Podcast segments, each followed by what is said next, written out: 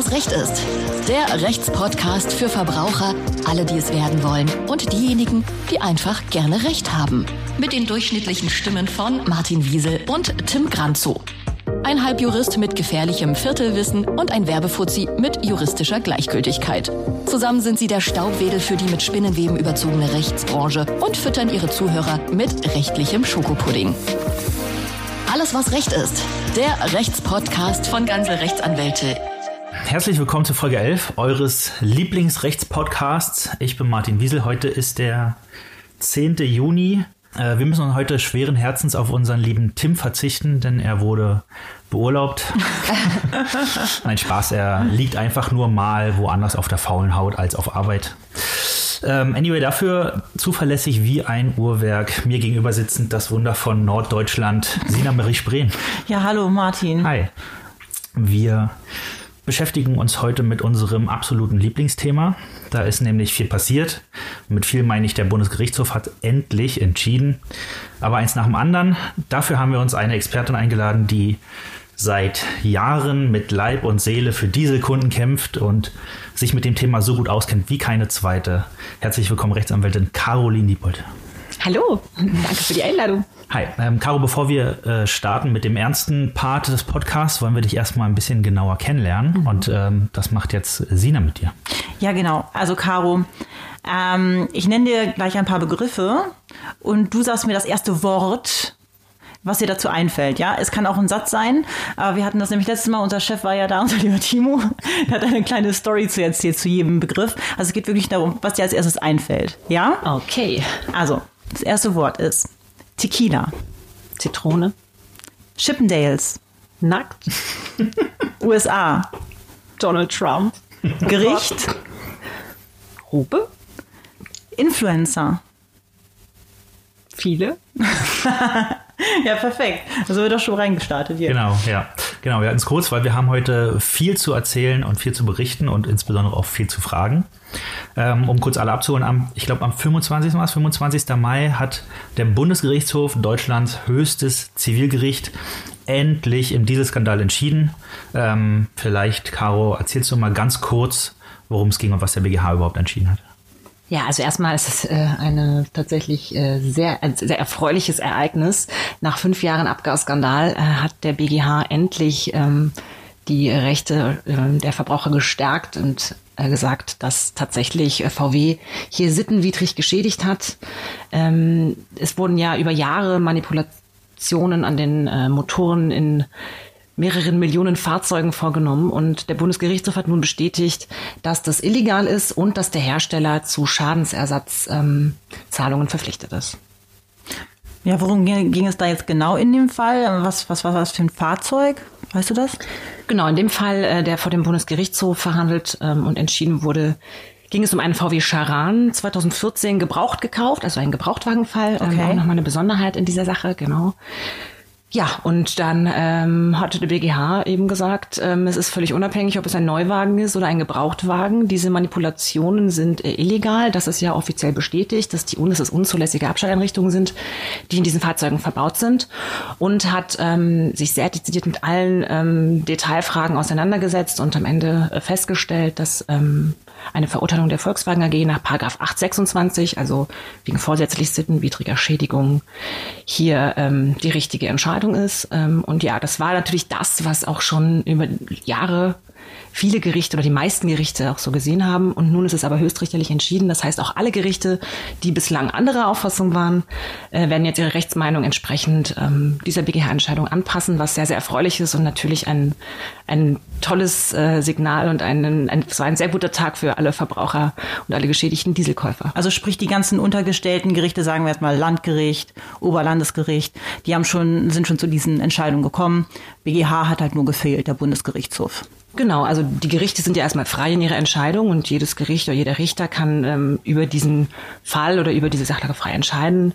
Das haben äh, auch die meisten ähm, ernst genommen und haben im Sinne der Geschädigten entschieden. Es gibt natürlich oder gab natürlich Gerichte wie zum Beispiel das Landgericht Braunschweig, das ähm, ja so eine VW-Hochburg war und über Jahre immer im Sinne der Volkswagen AG entschieden hat.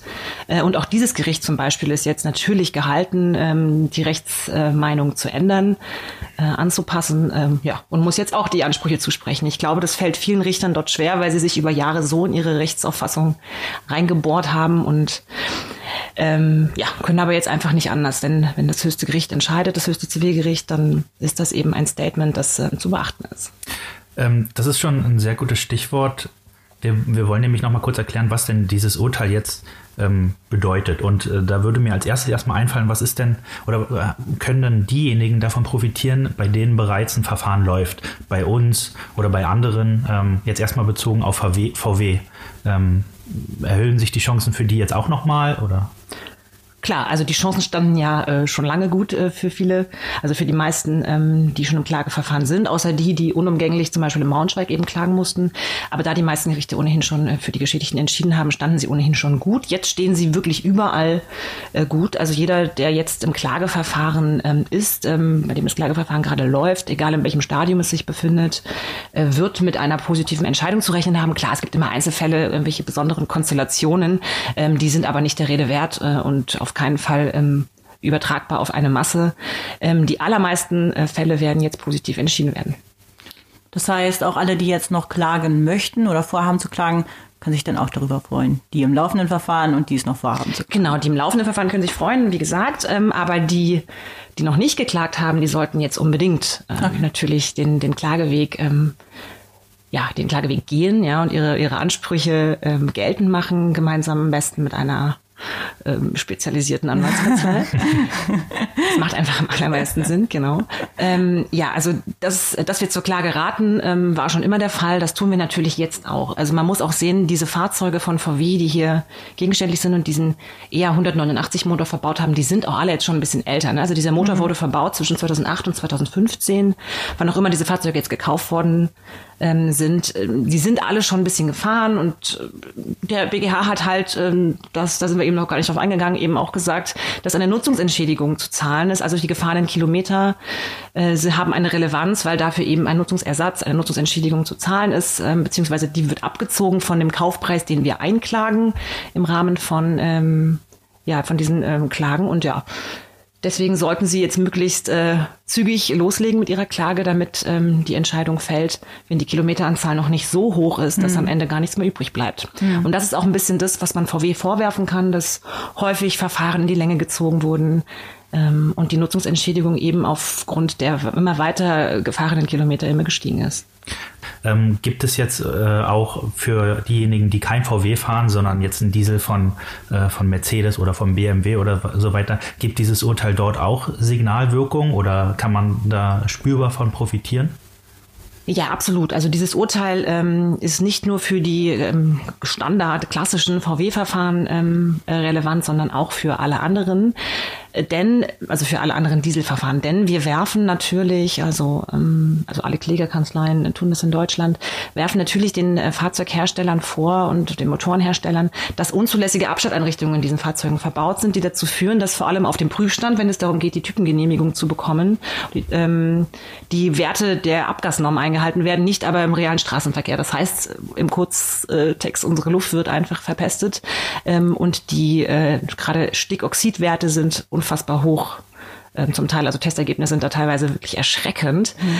Ähm, genau, und diese Abschalteinrichtungen bewirken eben genau das. Und die sind nicht nur in VW-Fahrzeugen verbaut, sondern auch in Audis, in Porsche-Fahrzeugen, in Daimler-Fahrzeugen. Ähm, ja, und das heißt, das äh, Urteil ähm, wird auch eine Wirkung haben auf all diese Verfahren gegen diese Hersteller und ähm, ist deswegen besonders positiv und für alle äh, Dieselkäufer ähm, tatsächlich äh, endlich auch mal etwas, worüber man sich wirklich freuen kann. Also ja. 2020 ist ein gutes Jahr. Du sagst gerade endlich, also tatsächlich ist es so, man weiß ja schon Bescheid, äh, dass der Abgasskandal geschehen ist, passiert ist seit 2015. Das ist bekannt geworden. Jetzt fünf Jahre später, circa fünf Jahre später, ähm, trifft der BGH eine Entscheidung dazu. Erst fünf Jahre später. Ähm, warum hat das so lange gedauert? Kann naja, der BGH ist ja jetzt nicht die erste Instanz, die man anruft. Äh, ja, man sagt es nicht so, ich möchte jetzt mal klagen und gehe direkt zum BGH. Das geht halt leider nicht. Ja. Sieht die Zivilprozessordnung jetzt so nicht vor. Also beziehungsweise sieht der Zivilprozess in Deutschland nicht vor. Ähm, man beginnt in der Regel mit Verfahren vor dem Landgericht. Ähm, wenn das Urteil für eine Seite nicht so ausgeht wie gedacht, wird Berufung eingelegt. Dann geht es in die zweite Instanz, dann in der Regel das Oberlandesgericht. Äh, und erst dann kann über die Revision zum ähm, er kann also wird über die Revision der BGH entscheiden oder zur Entscheidung berufen. Und viele Verfahren, also die allermeisten Verfahren sind von VW jetzt insbesondere verglichen worden, bevor dieser Weg überhaupt ähm, ja gegangen werden konnte. Und dieser äh, Kläger, der jetzt, ähm, also dessen Fall jetzt vor dem BGH verhandelt wurde, war so einer, der gesagt hat, nein, mir geht's hier um Gerechtigkeit und gar nicht so sehr um Geld. Und er wollte sich auf gar keinen Fall ähm, in der ersten Instanz oder ähm, im Berufungsverfahren rauskaufen lassen aus diesem Verfahren, sondern der wollte unbedingt gemeinsam mit seinem Anwalt erreichen, dass diese ähm, ja, dass diese Thematik einfach dem Bundesgerichtshof auch erreicht. Und das hat er jetzt auch geschafft. Das ist jetzt erst so weit gekommen. Das dauert natürlich, also diese, diese Instanzenzüge, die dauern. Äh, und deswegen kam es jetzt erst nach fünf Jahren zu dieser Entscheidung. Äh, mittlerweile sind aber auch mehrere Verfahren vor dem BGA, BGH anhängig. Ähm, also es gibt jetzt im Juli ähm, direkt nochmal zwei Termine zum Abgasskandal, wo nochmal ja, relevante Fragen, die noch offen sind, in diesem Bereich beantwortet werden. Aber auch da hat es dann entsprechend lang gedauert, eben aus den genannten Gründen, äh, vor allem weil VW diese Fälle in der Regel einfach wegverglichen hat oder die Leute rausgekauft hat in Verfahren, wo das irgendwie kritisch wurde. Ja, äh, vielleicht können wir das mal ganz kurz äh, erklären für die Zuhörer. Ähm, wenn sich verglichen wird, also ein Vergleich angeboten wird, den nimmt man dann an, wenn, das, wenn der Vergleich gut ist, wenn die Vergleichssumme gut ist und dann kommt es zu keinem Urteil. Vielleicht, dass wir das nochmal, also deswegen kam es zu keinem Urteil. Ja, genau. Vergleich also. bedeutet kein Urteil. Und darüber wird ja auch nicht gesprochen, oder? Die Leute, die gehen ja nicht aus dem Verfahren raus und sagen so, oh, ich habe einen richtig guten Vergleich bekommen, weil in der Regel darf man ja auch gar nicht drüber sprechen, weder die Anwälte noch die Geschädigten, richtig? Genau, also ähm, es wird ein Vergleich angeboten, der ähm, in der Vergangenheit häufig sogar äh, in der Höhe der Klageforderung war. Das heißt, die Möglichkeit, Nein zu sagen, hatten viele gar nicht, die jetzt nicht so einen besonderen Gerechtigkeitssinn hatten. Genau, und dann wird ein solches Vergleichsangebot dem äh, Kläger unterbreitet und er nimmt es an. Im Gegenzug wird die Klage zurückgenommen. Ähm, Urteile werden nicht rechtskräftig. Und äh, in diesen Vergleichen ist natürlich auch eine Verschwiegenheit ähm, vereinbart. Also VW war es natürlich auch wichtig, dass über solche Vergleiche nicht gesprochen wird. Mhm. Ja, entsprechend konnte VW zum Beispiel auch wundervoll immer sagen, guck mal, wie viele äh, Gerichte und Obergerichte hier in unserem Sinne entschieden haben, weil natürlich diese ganzen äh, für VW kritischen Verfahren dann in, wie ich es gerade beschrieben habe, einfach verglichen worden sind. Mhm. Genau, das kann man ja den Leuten auch nicht ähm, verübeln, dass sie da das Geld angenommen haben. Ne? Nicht. Ähm, Absolut nicht. Was mich aber noch entschieden hat, du hast von äh, offenen Fragen geredet, die jetzt in künftigen Verfahren noch beantwortet werden. Wie sieht es denn aus? Äh, gab es in diesem Verfahren denn jetzt, also in diesem BGH-Urteil schon ähm, Erkenntnisse, die wichtig waren? Also wir hatten äh, die Nutzungsentschädigung angesprochen, äh, da bleibt es jetzt dabei. Du hattest auch am Anfang noch gesagt, dass es sich um einen Gebrauchtwagen handelt. Ist das denn was Neues oder äh, war das schon immer so? Äh, also viele Gerichte haben äh, auch vorher schon in Gebrauchtwagenverfahren für die Geschädigten entschieden, aber eben nicht alle. Das war eine der kritischen Fragen, die jetzt geklärt ist. Also jetzt ist es völlig egal, ob es ein Neuwagen war, also ob man den Wagen als neuen gekauft hat oder als Gebrauchtwagen. Ähm, die Ansprüche äh, sind die gleichen. Es unterscheidet sich da nichts. Ähm, genau, dann äh, wurde die Nutzungsentschädigung, wie du schon sagst, ähm, tatsächlich jetzt auch so erkannt. Ähm, das ist tatsächlich das Einzige, was so ein bisschen schade ist, aber gut. Äh, kann man jetzt in erstmal nicht ändern, können wir aber gerne gleich noch mal kurz äh, zu sprechen zu dem Thema Nutzungsentschädigung. Und dann ähm, wurde eben dieser Anspruch erstmal dem Grunde nach, nach 826 und auch der Höhe nach, äh, so wie wir das ähm, bisher auch in allen Verfahren hatten, also Kaufpreis, den Kaufpreis bekommt man zurück, man zahlt die Nutzungsentschädigung, gibt das Auto ab. Also so wurde der Anspruch jetzt zugesprochen.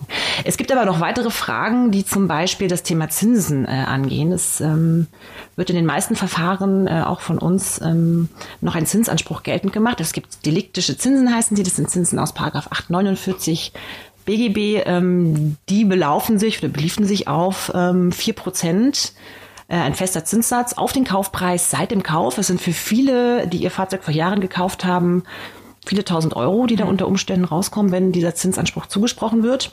Äh, der war jetzt hier noch nicht streitgegenständlich in dem BGH-Verfahren. Äh, der wird jetzt im Juli einmal streitgegenständlich sein. Das ist nochmal eine total spannende Frage, die da geklärt wird. Ähm, genau. Und dann gibt es noch äh, eine Frage zur Verjährung, die jetzt zum Beispiel noch nicht geklärt wurde. Die stellt sich auch immer wieder in den eher 189 Verfahren. Und ähm, dann noch das Thema Kauf nach Bekanntwerden. Ja, es gibt ja also Menschen, die haben 2016 das Fahrzeug erst gekauft und dann wird ihnen jetzt quasi vorgeworfen, sie hätten doch gewusst, was damit los ist und hätten es nicht kaufen dürfen. Und diese Fragen werden jetzt zukünftig noch besprochen. Ähm, das heißt, geklärt wurde halt der Anspruch an sich, die Nutzungsentschädigung ähm, genau. Und das ist erstmal schon mal das Wesentliche und alles andere folgt jetzt hoffentlich bald. Ebenso positiv. Ich würde gerne noch eine Sache, die habe ich mir nämlich rausgeschrieben aus der Urteilsbegründung, die würde ich gerne mal kurz zitieren, einfach nur, weil ich sie in die Runde werfen wollte. Aber Caro, du kannst äh, natürlich gerne auch was dazu sagen. Ich fand es nur sehr interessant. Ähm, und zwar hatte das äh, BGH gesagt, dass äh, VW nun bewusst getäuscht hat und zwar im eigenen Gewinninteresse. Und das ist natürlich ein bisschen juristisch verklausulisiert. Für mich heißt das, dass äh, VW einfach gierig war. Würdest du das so unterschreiben? Ja, VW war gierig. VW hatte bestimmt ähm, Möglichkeiten, die Motoren so zu, so zu bauen, ähm, dass diese Normen eingehalten werden, also die Abgasnormen. Die Möglichkeiten gab es sicherlich. Sie waren wahrscheinlich einfach zu teuer, sodass die Margen am Ende, also die, die Gewinne, ähm, die sie aus den Verkäufen der Autos erzielen, einfach nicht mehr groß genug waren. Und deshalb haben sie sich für diese Massenmanipulation und diese Massentäuschung und Massenschädigung entschieden. Äh, und das ist natürlich, ähm, klar, das ist aus, aus einem reinen Gewinnstreben heraus geschehen. Ja, dann würde ich äh, abschließend jetzt erstmal zum BGH-Urteil, wir äh, reden natürlich jetzt noch weiter, aber abschließend zum BGH-Urteil noch fragen, glaubst du, dass dieses Urteil jetzt zu einer weiteren Klagewelle führen wird, also dass jetzt nochmal richtig Bewegung in die Sache kommt?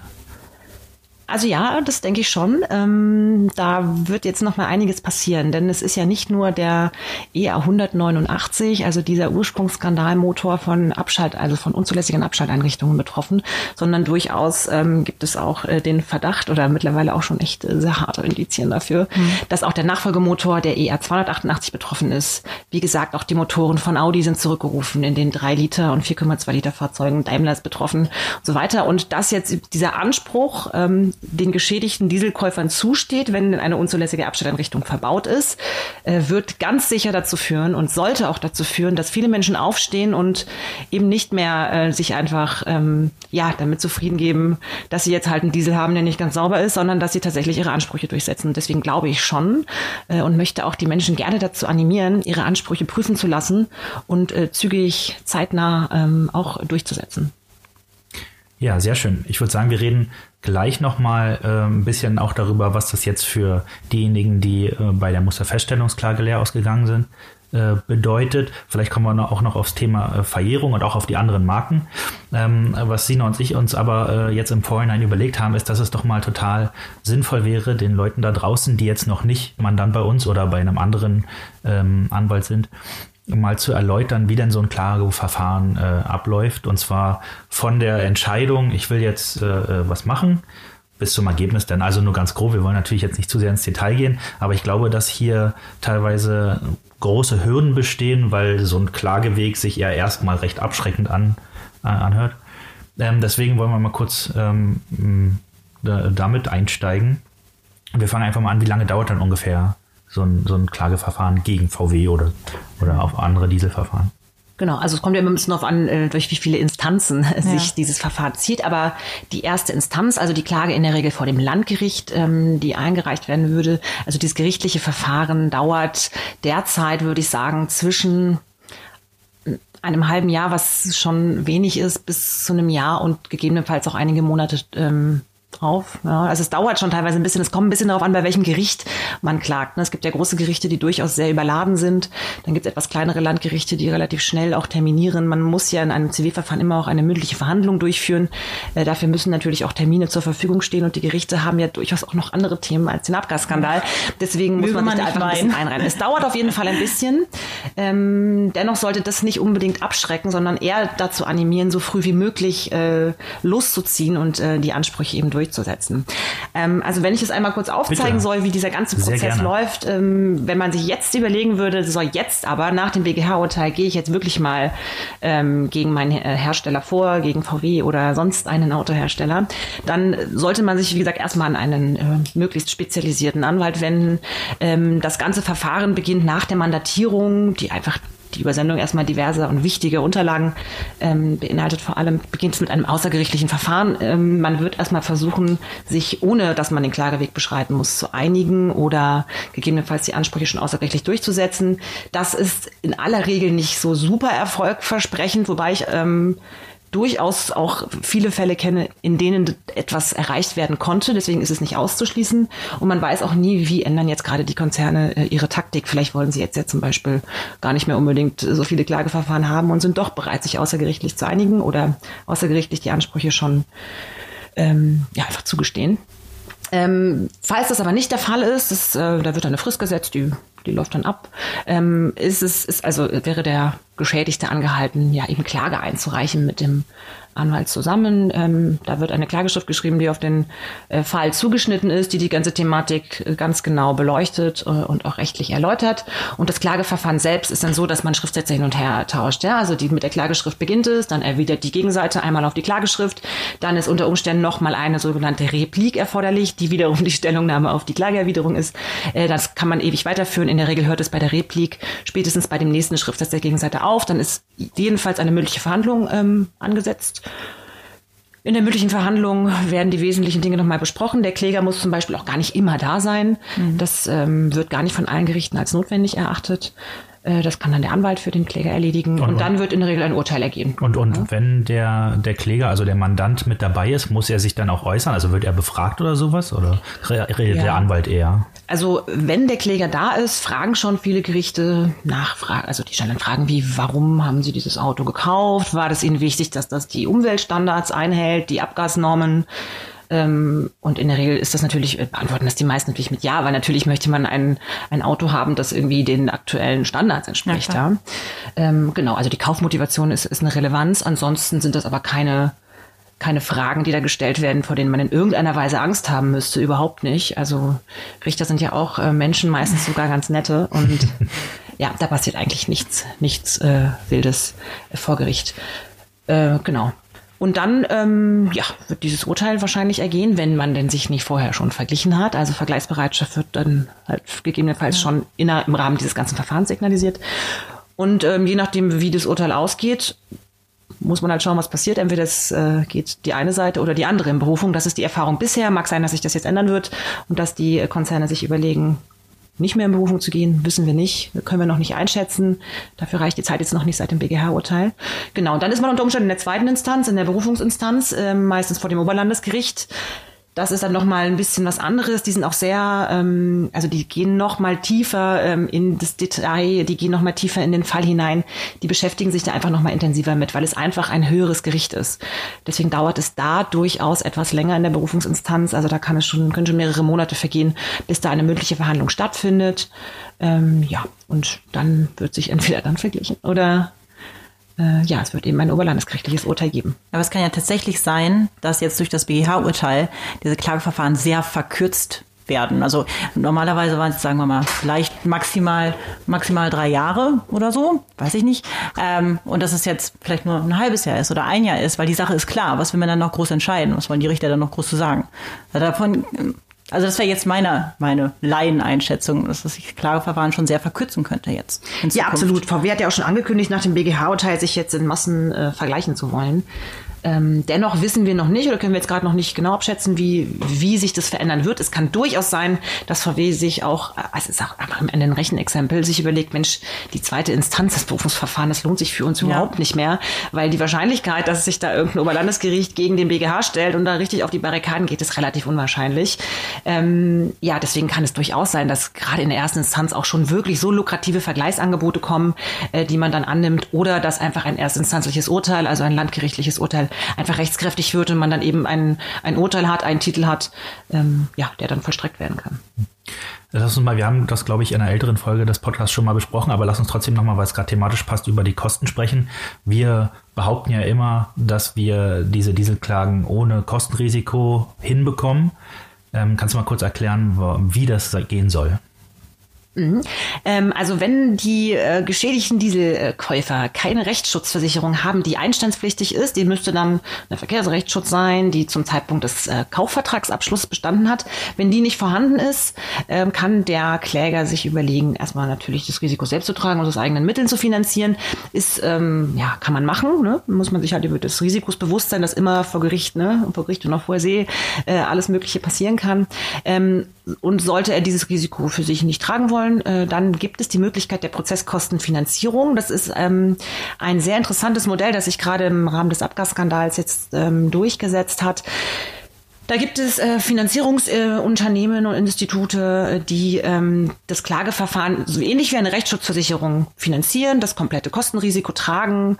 Der Mandant muss nichts tun, äh, nichts zahlen. Das, äh, die Gerichtskosten zum Beispiel werden auch von dem Prozesskostenfinanzierer äh, getragen. Es muss nur in diesen Fällen, anders als bei der Rechtsschutzversicherung, am Ende von dem Klageerlös, also von dem wirtschaftlichen Vorteil, den der Mandant dann äh, entsprechend aus diesem Verkla aus dem Klageverfahren zieht, eine Erfolgsprovision gezahlt werden. Die hält sich aber ähm, tatsächlich in einem Rahmen, der völlig akzeptabel ist. Denn wenn man sich überlegt, dass man ohne den Prozesskostenfinanzierer gar nichts getan hätte und so noch eine ordentliche Summe womöglich mit nach Hause nehmen kann, lohnt sich das allemal. Auch das ähm, könnte zu Beginn einer äh, Mandatierung oder eines Mandatsverhältnisses mit einer Kanzlei äh, besprochen werden. Da kann man sich dann immer noch entscheiden, äh, ob man das möchte oder nicht. Aber es ist eine sehr, sehr sinnvolle und ja, ähm, tatsächlich auch gern genutzte Alternative mittlerweile. Also kann man, da kann in dem Fall kann man finanziell im Prinzip ja nicht verlieren, wenn ich das richtig Genau, man kann eigentlich nichts verlieren. Also man trägt kein Risiko, man kann nur gewinnen. Also sollte man komplett unterliegen am Ende, dann trägt halt alles äh, Prozesskostenfinanzierer. Deswegen hat man nichts zu verlieren, man kann nur gewinnen, aber man bekommt eben nicht das raus, was man jetzt äh, bekommen würde, wenn man alleine zahlt, weil dann bekäme man alles. Man müsste halt einen kleinen Teil abgeben, aber wirklich völlig akzeptabel. Ähm, vielleicht, weil manche ähm, fragen sich, ja, kann ich überhaupt klagen? Ähm, da gibt es ja so ein paar Eckpunkte, sagen wir mal so. Wenn ich jetzt so ein, das sogenannte Software-Update habe ausspielen lassen, da hat man ja Rückrufschreiben bekommen, pass mal auf, lass da mal was ausspielen, ob es jetzt freiwillig ist oder verpflichtender Rückruf, ist egal. Ähm, kann ich dann auch noch klagen? Oder wenn ich, das ist ja, da sagt man ja so, wenn ihr Software-Update aufgespielt ist, dann ist ja alles in Ordnung, dann läuft das äh, Fahrzeug wieder alles perfekt. Ähm, Habe ich dann überhaupt noch einen Schaden? Kann ich dann noch klagen? Ja, ja, das sagt die Gegenseite ja auch immer, ne? Was will denn der Kläger hier eigentlich? Ist doch alles total super. Da ist jetzt ein Software-Update drauf. Die, die Werte werden eingehalten. Äh, läuft ja alles. Ähm, ist natürlich totaler Quatsch äh, aus diversen äh, Richtungen betrachtet ist das Quatsch. Ähm, also einmal, äh, um deine Frage zu beantworten, das Software-Update äh, lässt den Schaden nicht entfallen, denn der Schaden ist der Abschluss des Kaufvertrags und das hat der BGH auch nochmal festgestellt. Das Software-Update, ob aufgespielt oder Peng, äh, ändert nichts äh, an dem Anspruch, den der Kläger hat. Äh, und insgesamt, also ich, ich sage mal ganz gerne, man, ich, ich kann es mir einfach persönlich nicht vorstellen und das widerspricht echt allem, was ich mir äh, so denken kann, wie so ein Konzern entscheidet. Wenn es tatsächlich damals, vor x Jahren, als man sich dort entschieden hat, auf höchster Ebene äh, oh, wir manipulieren jetzt schön ganz viele Millionen Autos und ach, das merkt bestimmt keiner. Und na gut, wenn man es merkt, wenn es irgendwer merkt, gut, dann müssen wir halt paar Milliarden zahlen. Gott, aber das Risiko geben wir ein. Das hätten sie halt niemals getan, wenn alles mit einer anderen Software möglich gewesen wäre. Das ist einfach so, also das ist schon so nicht greifbar, ähm, dass äh, selbst wenn behauptet wird, damit sei der Schaden entfallen, ich mir sicher bin, dass der Schaden damit nicht entfallen ist. Es gibt auch nachweislich mittlerweile Folgeerscheinungen nach dem Software-Update. Das harmoniert nicht mit den Bauteilen. Das ist irgendwie nicht ganz koscher klar. Ähm, genau, aber es ändert nichts daran, ob man einen Anspruch hat oder nicht. Man kann es und muss es in der Regel auch aufspielen lassen, weil irgendwann wird das Auto so stillgelegt von der Zulassungsstelle. Man muss es halt tun. Es mhm. ist eine behördliche Anordnung, das aufzuspielen ähm, durch das Kraftfahrtbundesamt. Ähm, ja, aber es äh, ändert nichts an dem Anspruch, den man hat. Was ist, wenn ich meinen Diesel schon losgeworden bin, verkauft habe? Kann ich da auch noch was machen? Grundsätzlich ja, absolut. Das okay. ist eigentlich überhaupt kein Problem. Ähm, muss man halt mal schauen, wie man den, den, den Antrag dann, also den, den, das Klageziel verändert. Denn normalerweise klagen wir ja auf Rückzahlung des Kaufpreises minus einer Nutzungsentschädigung gegen Rückgabe des Fahrzeugs. Wenn das Fahrzeug nicht mehr da ist, ist die Rückgabe ja nicht mehr möglich und dann ist es in der Regel so, dass man einen Wertersatz zu zahlen hat, der dann der Restwert des Fahrzeugs zum Zeitpunkt des Verkaufs wäre. Und die meisten Gerichte schätzen diesen Restwert auf den Weiterverkaufserlös, also das, was man für das Fahrzeug bekommen hat. Das heißt, ähm, grundsätzlich ist es unproblematisch, wenn man das Fahrzeug verkauft, denn in den meisten Fällen bleibt dann immer noch ein guter, netter Schadensersatzbetrag übrig. Und sollte dem mal nicht so sein, weil zum Beispiel sehr viele Kilometer ähm, gefahren worden sind oder so, dann kann man auch noch auf einen, einen kleinen Schadensersatz umstellen. Aber in der Regel ist es nicht problematisch, das Fahrzeug zu verkaufen. Ja, top. Ich glaube, äh, Klageverfahren und so haben wir abgegessen. Wer Interesse an einem Klageverfahren hat, einfach auf ganze-rechtsanwälte.de gehen, ist wirklich nicht zu übersehen auf unserer Webseite Diesel, Diesel, Diesel. Äh, kostenfreie Ersteinschätzung, Online-Check und so weiter. Ihr kennt es ja. Äh, das machen wir alles. ja, absolut. Und ähm, ich möchte vielleicht noch mal kurz ergänzen, ähm, wovor vielleicht viele Angst haben, ist, dass die so ein, so ein Gerichtsverfahren, was äh, total nerviges, anstrengendes und nervenaufreibendes ist. Ja. Das ist tatsächlich nicht der Fall. Also es ist in der Regel ein Anwaltsprozess. Die Anwälte führen den Prozess und äh, gerade spezialisierte Kanzleien führen so viele dieser Prozesse Prozesse, dass ähm, man wirklich immer nur in ganz bestimmten Momenten mal eine Information des äh, Klägers braucht. Und im schlimmsten Fall muss er halt zur mündlichen Verhandlung kommen, weil das Gericht es so möchte. Aber auch da ist eben, wie gesagt, nichts Schlimmes zu erwarten. Deswegen ist ein solches Gerichtsverfahren oder ein solches Verfahren gegen den Hersteller keinesfalls irgendwas, wovon man Angst haben sollte, sondern ähm, wo man äh, sich eigentlich sehr auf den Anwalt verlassen kann und der erstmal alles erledigt. Genau, also Sehr einfach äh, mandatieren und dann Füße hochlegen und dann wird schon. Und läuft das genau so. ähm, ich wollte mal kurz, äh, weil ich es vorhin kurz angesprochen habe, auf die Musterfeststellungsklage eingehen. Das war ja vor ein paar Monaten äh, großes Thema. Äh, VW hat sich mit irgendwie 200.000 äh, Menschen verglichen. Es hatten sich aber über 400.000 Leute angemeldet. Was, äh, also gibt es äh, jetzt noch Chancen für die restlichen, die übrig geblieben sind? Oder ähm, hat sich jetzt nach dem BGH-Urteil da irgendwas geändert? Ja, auf jeden Fall. Also die Anmeldung, also die wirksame Anmeldung zur Musterfeststellungsklage, die beim Bundesamt für Justiz vorgenommen werden musste, ähm, hat die Verjährung erstmal gehemmt. Das heißt, die Menschen, die in der Musterfeststellungsklage wirksam angemeldet waren und keinen Vergleich abgeschlossen haben, haben immer noch die Möglichkeit, für ihr Fahrzeug zu klagen. Denn ähm, die Musterfeststellungsklage wurde Ende April zurückgenommen äh, und man und die Verjährung wurde so gehemmt, dass man jetzt noch bis Ende Oktober mindestens, vielleicht sogar noch länger, das ist im Einzelfall zu prüfen, äh, klagen kann. Also bis äh, Oktober sollte man sich entschieden haben, ob man es macht oder nicht. Und das BGH-Urteil ist natürlich jetzt nochmal ordentlicher Rückenwind für genau diese Menschen und sie seien bitte aufgerufen, ähm, das zu tun. Sie sollen sich äh, gerne informieren äh, und den Klageweg beschreiten. Es kann ihnen quasi nichts passieren, denn der BGH hat eben dafür gesorgt, dass diese Verfahren relativ, ja, relativ sicher äh, gut hm. ausgehen. Ja, sehr cool. Wir hatten eben auch nochmal die Verjährung. Vielleicht wollen wir das nochmal ganz kurz aufgreifen.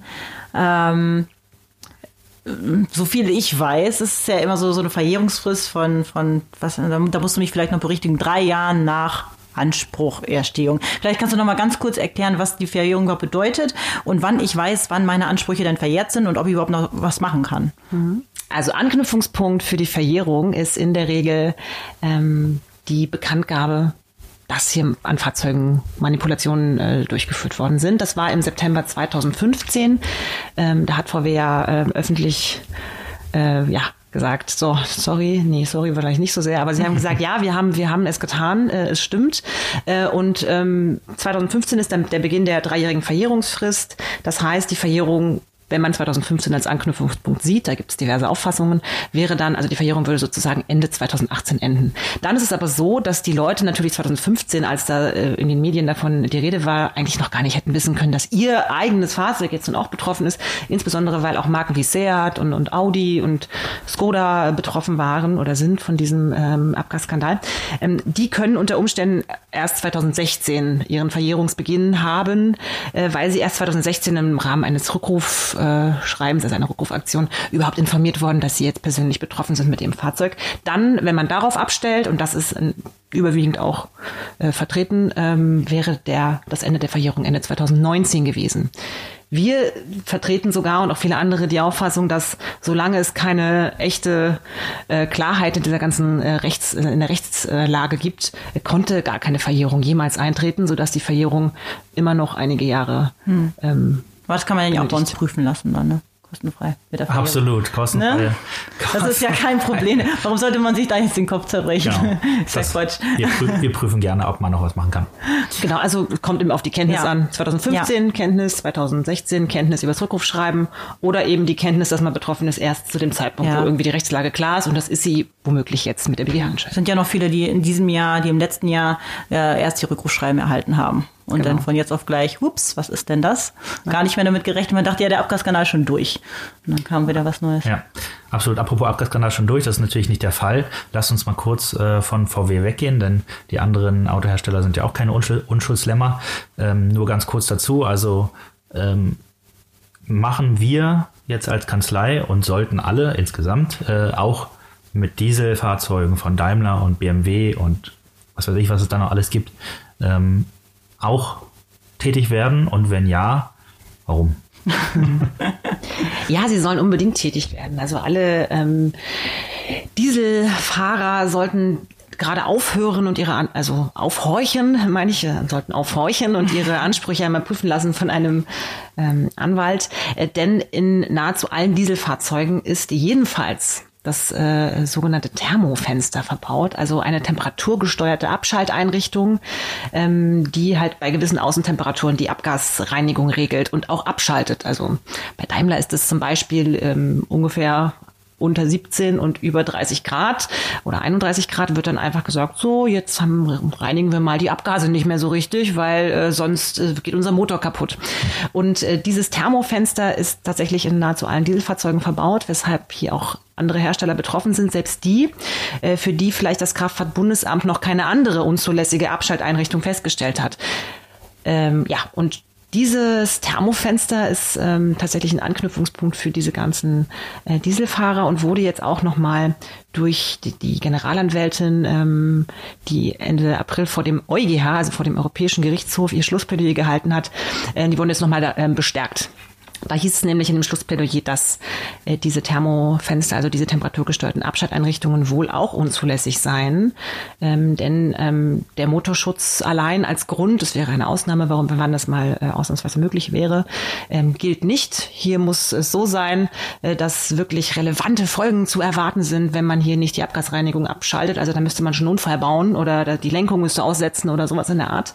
Ähm, das heißt, ähm, mit diesem Schlussplädoyer ist, sind jetzt nochmal alle ähm, ähm, aufgerufen, ihre Ansprüche geltend zu machen, die einfach auch andere Dieselfahrzeuge fahren. Denn das Thermofenster wird eine große Rolle spielen in nächster Zeit. Der EuGH wird den Schluss, äh, dem Schlussplädoyer der Generalanwältin wahrscheinlich folgen und das Thermofenster wird eben in vielen zukünftigen Dieselverfahren eine große Rolle spielen. Ja, das heißt nur, mal, nur noch mal bildhaft. Das heißt, wenn ich jetzt irgendwie in Helsinki wohne und ähm, es heißt so, okay, das Thermofenster schaltet sich ein oder aus unter 15 Grad, oder wie auch immer. Und ja, die, Ab die, die Abgasreinigung, nicht. genau. Funktioniert die Abgasreinigung funktioniert Dann fahre ich auf jeden Fall den Winter über. Ich weiß ja auch nicht gar nicht, wie warm das überhaupt in Helsinki ist. Aber ich gehe immer davon aus, dass ich den größten Teil des Jahres ähm, mit meinem Auto rumfahre und die Abgase werden nicht gereinigt. Und das wird einfach so in die Luft gepustet. Nur mal genau. zur bildhaften Vorstellung. Ja, genau. Also wenn das stimmt, dass äh, bei Daimler zum Beispiel unter 17 und über 31 ja. Grad die Abgasreinigung nicht mehr richtig ja. funktioniert, dann würde in Helsinki, wo wahrscheinlich selten über 17 Grad sind, weiß ich jetzt nicht, ähm, quasi äh, das ganze Jahr oder fast ja. das ganze Jahr. Auch in, auch in Deutschland, wir haben es ja auch nicht. Genau, wir haben Durchschnittstemperaturen von 10 Grad, ja, so, aber immer mal auch warm, wärmer, ja. etwas kälter. Na, jedenfalls äh, würden einfach, ähm, ja, also Stoffe in die Luft gejagt werden, die äh, natürlich so so nicht vorgesehen sind mhm. ähm, von den von den auch also in, entsprechend der Abgasnormen, die die Fahrzeuge auch eigentlich einhalten müssen. Ja, hört sich so an, als wenn wir da noch einiges vor uns hätten. ähm, vielleicht, äh, Caro, du hast es vorhin schon mal kurz angesprochen, es gibt noch ein paar BGH-Verhandlungen. Ähm, Kannst mhm. du noch mal einen kurzen Ausblick geben, was uns jetzt noch so in, in naher Zukunft erwartet im Dieselskandal und wie du die Situation einschätzt? Ja, gerne. Also äh, im Juli finden äh, Verhandlungen vor dem BGH statt, wo unter anderem einmal das eben schon angesprochene Thema Verjährung durchaus eine Rolle spielt. Ähm, dann wird das Thema Kauf nach sogenannten Bekanntwerden eine Rolle spielen, also Kauf nach der Ad-Hoc-Mitteilung im September 2015 durch VW beziehungsweise ähm, nach dem Rückruf, also nach, nach 2016 oder, oder also im Jahre 2016, wo man sagen kann, okay, da hat der Abgasskandal vielleicht wirklich in den Medien, über die Medien schon jeden erreicht. Ähm, das Thema wird verhandelt ähm, und dann geht es natürlich, und das ist mein absolutes Lieblingsthema, ähm, das wird VW und werden alle anderen Autohersteller anders sehen, äh, um die Zinsen aus Paragraph 849, die deliktischen Zinsen, ähm, ja, wo alle ganz gespannt schauen, was sagt der BGH, wenn diese Zinsen nämlich zugesprochen werden, dann werden die Autohersteller die Hände über dem Kopf zusammenschlagen und sich fragen, wie sie aus der Nummer wieder rauskommen, denn das sind, wie gesagt, pro Fall gerade bei älteren Fahrzeugen oder der Kauf eben schon ein bisschen länger zurückliegt, mehrere tausend Euro. Ich habe gestern gerade für einen Porsche-Mandanten von mir einmal diese Zinsen ausgerechnet. Der hat 2014, okay, für 100.000 Euro einen Porsche äh, erworben. Äh, und alleine ähm, bei diesen Mandanten würden diese Zinsen, wenn ich sie bis gestern nur berechne, und wir haben die Klage in dem Fall noch nicht mal eingereicht, mhm. 20.000 Euro betragen. ja, also ein Thema, das total spannend ist. Ähm, ja. Ja, das lohnt sich. Das würde sich lohnen. Genau. Also es ist, äh, es ist äh, nicht so richtig vorherzusagen, wie der BGH sich dazu äußern wird. Es kann, ähm, also es kann sein, dass er sie zuspricht, es kann sein, dass er sie nicht zuspricht. Ähm, ja, alles irgendwie vertreten. Dann berichtest du uns, ne? Ich berichte ähm, und drücke auch ganz fest die Daumen und äh, würde euch bitten, das auch zu tun, dass sie wahrscheinlich vielleicht zugesprochen Das machen wir. Das Absolut. Machen wir. Die Antwort gibt es auf jeden Fall bei ganze Rechtsanwälte. Ich glaube, jetzt sind aber wirklich keine Fragen mehr offen. Also wer jetzt noch Fragen hat, äh, tut es mir leid. Nein, das ist natürlich Spaß. Der kann äh, jederzeit auf unserer Webseite nachlesen. Wir, wir haben wirklich alles flächendeckend, flächendeckend, flächendeckend abgefrühstückt. Ähm, und damit äh, würde ich den seriösen Teil, äh, so wie ich es immer tue, damit beenden. Und an mich übergeben. Ne?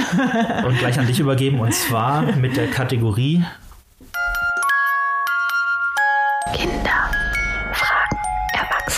Und jetzt passiert Folgendes. Wir haben 100 Kinder gefragt. Nein, das ist natürlich Quatsch. Wir haben die häufigsten äh, Fragen zusammengetragen, die Kindern gerne Erwachsenen tragen, die aber relativ schwierig zu beantworten sind und äh, schwierig zu beantwortende Fragen. Das ist natürlich dein Spezialgebiet, Caro. Und äh, deswegen wird insbesondere Sina dir jetzt, oder wir machen es abwechselnd? Ja, wir machen es abwechselnd. Okay, ich fange mit der ersten an. Okay, dann bitte. Also, Caro, warum gibt es einen Papagei, aber keinen Mamagei? ja, es ist echt eine Frechheit, ne? Absolut. Absolut. Ja. Könnte das. Äh, Fällt dir da was zu ein? Biologisch. Ja, wahrscheinlich, ähm, weil ja äh, in der, ja, also im, im Tierreich ja immer die Männer, warum auch immer, irgendwie immer bunter und hübscher sind als die Mädels, ne? Ja, und in, Vielleicht bei uns ist, Menschen ist, es andersrum. Bei uns Menschen ist es nämlich genau sie ja. andersrum. Vielleicht gehört, uns, vielleicht gehört es aber auch ganz einfach in die Sexismusdebatte rein, oder? Also, Absolut, ja, muss ja man vor allem muss man die Sexismusdebatte im Tierreich jetzt auch Genau, genau. Das wird totgeschwiegen ja. seit Jahren. Warum sehen die Männer im Tierreich besser aus als die Frauen? Wie kann das sein? Absolutes No-Go, ey. Absolutes No-Go. Ja, ich finde, du hast das ganz gut erklärt. Ich also ich als dein Kind Kind, ja. würde, würde ich jetzt sagen, ja, das, ja. das könnte stimmen. Ich suche mir jetzt, ich Vor allem das mit der Sexismusdebatte. Ja. Wäre gut angekommen. Ich mache ich mach nicht die Reihenfolge, sondern ich suche mir einer raus. Ähm, was du dich auch wirklich selber fragst. Was ne? ich mir auch selber frage, und das ist wirklich eine Frage, die ich mir selber frage, Caro, was macht der Wind, wenn er nicht weht? wenn der Wind nicht schläft? Wenn er nicht weht. Ach, wenn der Wind nicht weht, schläft er, das wollte ich sagen. Dann schläft ja, er. Ja, oh, süß. Ich glaube, ich, ich würde sagen, dass er schläft, weil wenn er nicht weht, was ja, dann ja, kann er nur schlafen. Dann steht. Dann schläft er. Also wenn er nicht weht, mein, dann steht er. Mein vierjähriges Ich würde das abkaufen. Ja, ja. also oder, oder, oder, der, man könnte natürlich auch mit den Wolken irgendwie um die Ecke kommen, ja. ne, dass der Wind sich dann zu so einer Wolke zusammenzieht hm, oder so und dann nicht. so ein kleines Schläfchen hält.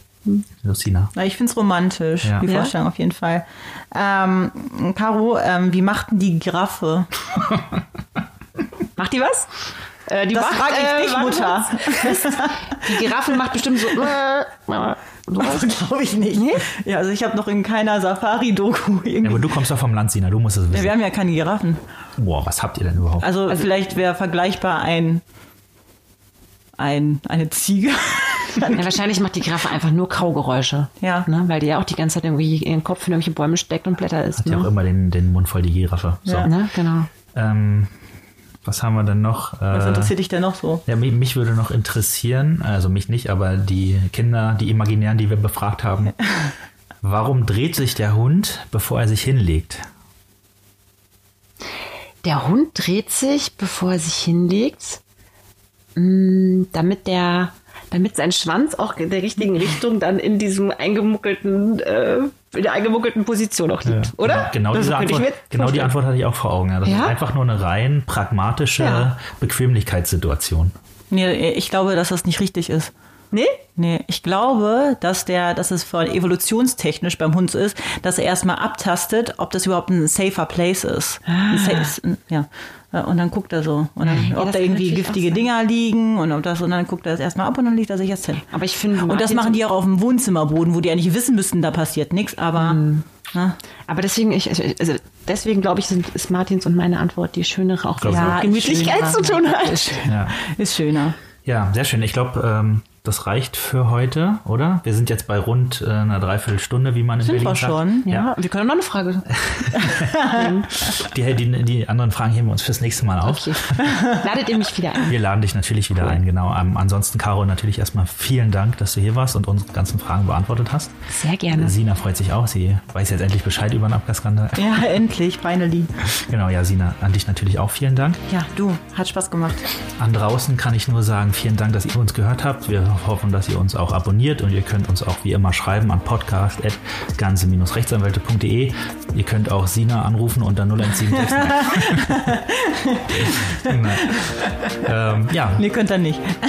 habt noch einen schönen, äh, schönen Tag und bis, Bis bald. bis bald, Rian. Bis bald. Ciao.